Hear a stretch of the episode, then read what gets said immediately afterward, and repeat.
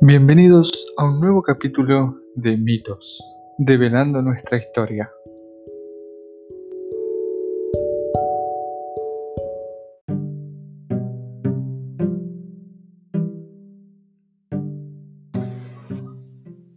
Hoy, en este nuevo capítulo de Mitos, Narciso.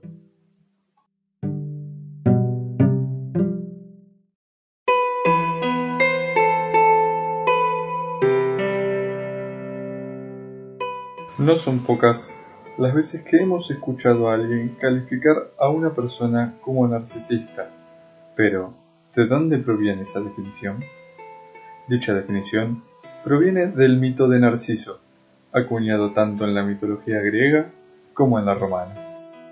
Hijo de Cefiso y Liríope, Narciso era un joven extremadamente alegre, querido y, por sobre todo, hermoso. Toda mujer que lo veía quedaba instantáneamente enamorada de él. Sin embargo, entre tantas bondades, tenía un defecto. No aceptaba a nadie, ya que no consideraba que nadie fuese digno de poseer su compañía. Mujeres bellas y feas, ricas y pobres, no importaba ninguna condición. Narciso solo creía que una deidad podría igualar sus cualidades. Tiempo después, Mientras caminaba por el bosque, una ninfa de nombre Eco posó sus ojos sobre el joven. Según cuenta la leyenda, la voz de esta joven era capaz de cautivar a quien ella quisiera. Sin embargo, sobre Eco caía una fatal maldición.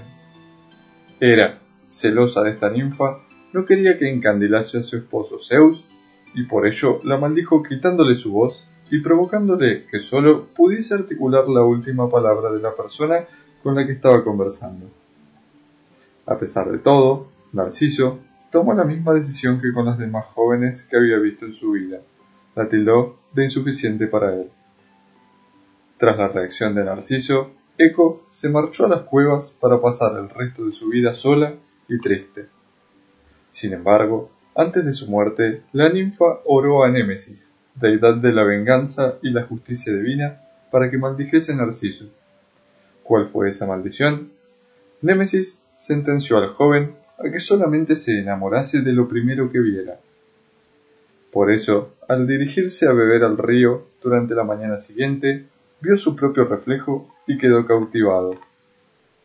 Por miedo a arruinar su reflejo sobre el agua, Narciso solo se quedó cautivando su imagen. Fue así que luego de varios días el joven finalmente murió deshidratado. Es entonces cuando comenzó a definirse como narcisista a todas aquellas personas que solo tienen ojos para sí mismas o que tienen un ego desmesuradamente grande.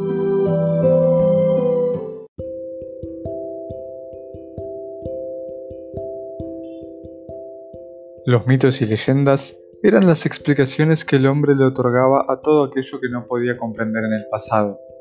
Sin embargo, estos nos dan las pautas para entender el presente. Los espero en el próximo capítulo de Mitos, develando nuestra historia.